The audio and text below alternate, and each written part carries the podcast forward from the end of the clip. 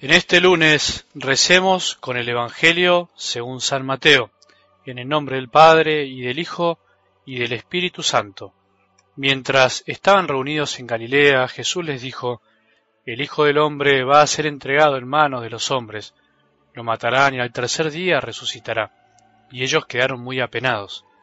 Al llegar a Cafarnaún, los cobradores del impuesto del templo se acercaron a Pedro y le preguntaron, ¿El maestro de ustedes no paga el impuesto? Sí lo paga, respondió. Cuando Pedro llegó a la casa, Jesús se adelantó a preguntarle, ¿Qué te parece, Simón?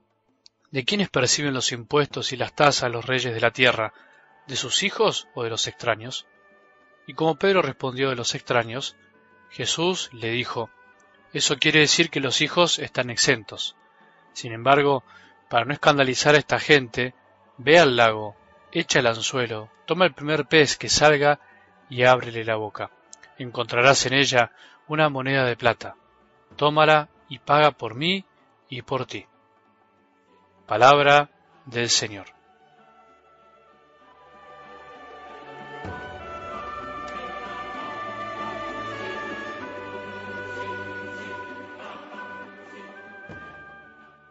No temas, pequeño rebaño, porque el Padre de ustedes ha querido darles el reino. Así empezaba diciendo el Evangelio de ayer. Jesús les hablaba a sus discípulos. A nosotros, que nos guste o no, somos un pequeño rebaño en comparación con las fuerzas y pensamientos de este mundo. No todos los católicos comprenden esta gran verdad que se deja traslucir en toda la vida de Jesús, en la vida de los discípulos y especialmente en los comienzos de la Iglesia. Si en algún momento de la historia de la Iglesia se consideró que era el único gran rebaño del mundo, la llamada cristiandad, se haya equivocado o no, esa es otra discusión. Hoy está más que claro que somos un pequeño rebaño, un rebaño más de tantos que se consideran rebaños.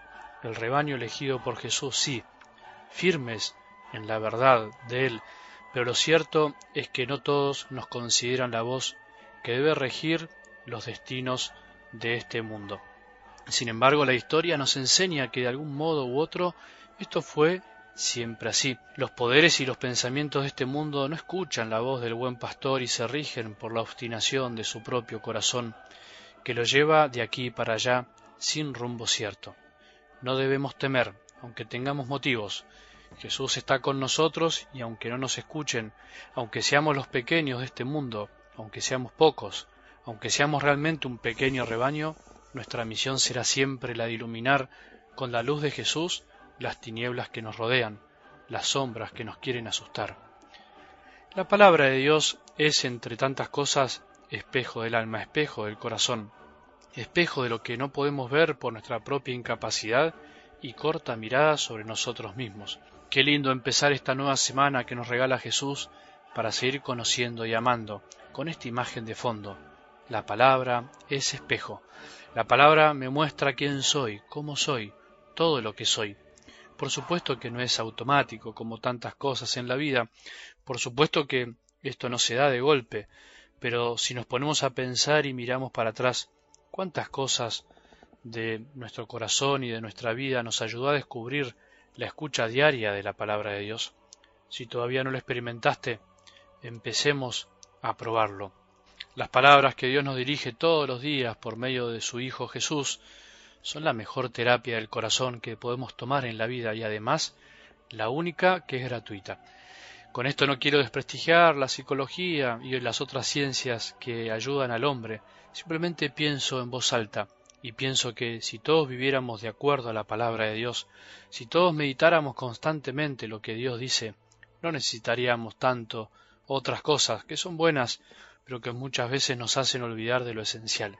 Sin Jesús no hay verdadero conocimiento personal y no puede haber verdadera sanación del alma.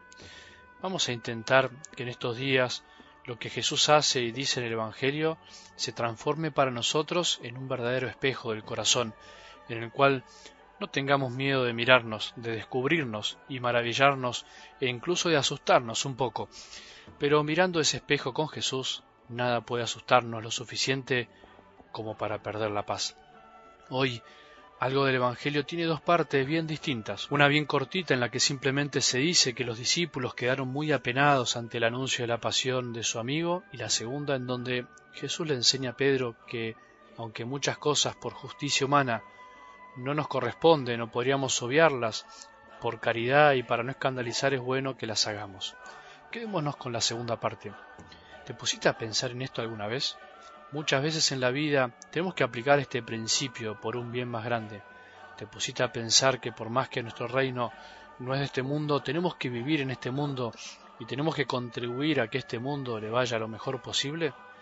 Si nos atáramos a la literalidad de lo que somos, como somos hijos de Dios y Él es nuestro Rey, solo a Él deberíamos pagarle, entre comillas, nuestro tributo. Estaríamos exentos.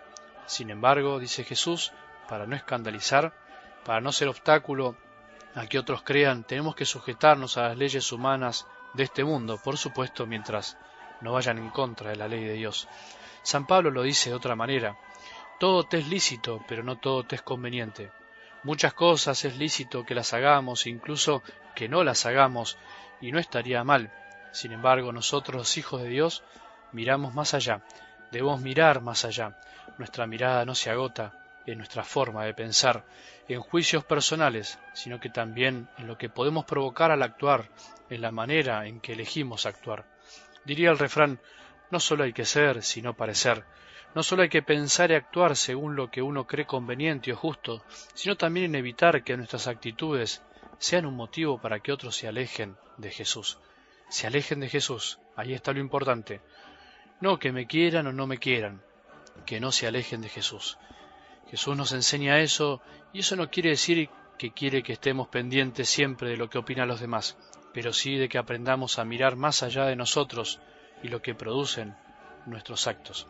Las palabras de Jesús son espejo para nuestra manera de actuar, son guía para nuestro corazón. No tengamos miedo a mirarnos hoy en este espejo con sinceridad. Que tengamos un buen día y que la bendición de Dios, que es Padre misericordioso, Hijo y Espíritu Santo, descienda sobre nuestros corazones y permanezca para siempre.